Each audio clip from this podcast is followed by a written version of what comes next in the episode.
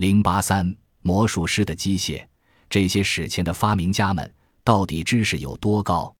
他们了解自己的时代。波法尔说，他们使用的时钟以星星计时，他们的工作语言为岁差天文学。而从建筑中，我们可以非常清楚明白科学而没有任何误解余地的读到他们的语言。他们还有高度精密的土地测量技术。我是指最先订立下金字塔配置的那些人，不但设计精密，而且地基的设计非常正确，与方位完全相合。你认为他们知道大金字塔正好坐落在北纬三十度线上吗？波法尔大笑。我确定他们知道。我认为他们知道所有关于地球形状的知识。他们通晓天文，对太阳系和银河的运作方式也涉猎极深。他们所有的工作。都是如此令人难以置信的正确而精确，所以总体而言，我不认为这里有任何偶然可言。至少在公元前一万零四百五十年到公元前两千四百五十年之间，我觉得所有的东西都事先计划、安排、执行，而且有某一种目的事先已经存在。连在公元前三世纪时才会呈现的现象，都是在更早以前事先规划好的。你是说？他们已经准确地算出岁差运动将会使当时建筑好的金字塔在遥远的未来正好能够赶上尼塔克和天狼星相合的时刻。对，而且我觉得金字塔经文也一样。按照我的猜测，金字塔经文也应该是拼图中的一部分。如果金字塔是硬件的话，那么金字塔经文可以说是软件。很可能，为什么不呢？不论如何，可以确定的是，两者之间一定有关系。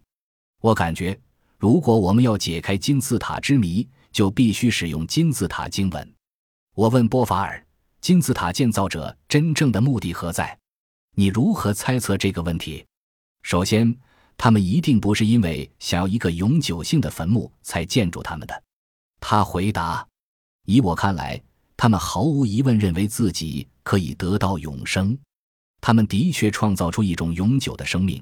只要有人，不论这个人是谁，能懂得他们的意思，他们便可将自己的思考力量传承下去。从任何角度来看，这种传承都是永久的。也就是说，他们成功的创造了一个能够自我发挥功能的力量，但那力量只能传给理解的人，而且那个力量便是挑战你对事物质问的能力。我猜测，他们对人性理解至深。更对游戏的规则通晓至极，对不对？我是说真的，他们知道自己在做什么，他们知道如何在自己消失很久很久以后，还指使后人做他们心目中想做的事情。而为了达到这个目的，他们创造一个永久性的机械，而那机械的功能便是永远不断的能生出问题来。我必定满脸都是疑惑的表情。那机械就是金字塔。波法尔大声宣誓，或者应该说，就是整个击杀古迹群。看看我们几个，我们在这里干什么？不就是在问问题？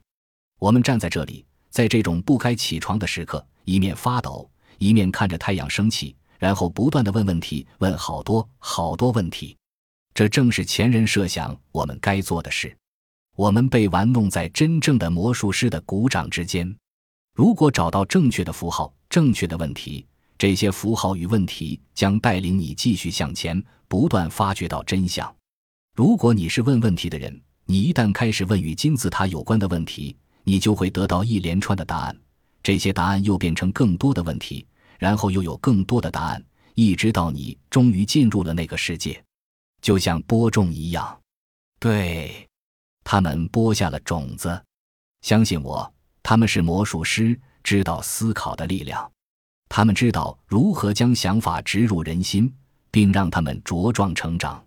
如果你开始有了一些想法，只要跟随思考的进程，就像过去的我一样，自然而然便会到达猎户星座、公元前一万零四百五十年这类的东西。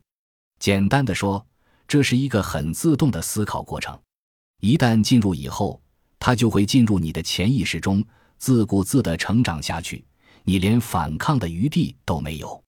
照你的语气，这个击杀简直就像一个魔术师一样，而且不管他什么岁差、几何、金字塔、金字塔经文，在你的口中，好像他们都还存活着一样。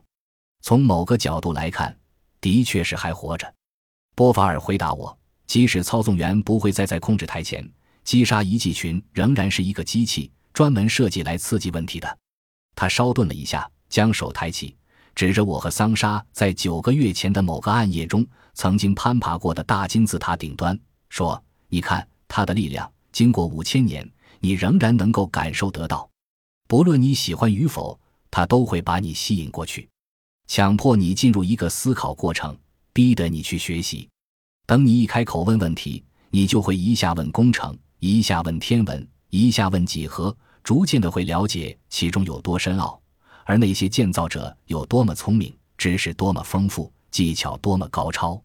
然后你就会开始思考有关人类、有关人类历史，最后有关你自己的问题。你会想要去找答案，这就是他的力量。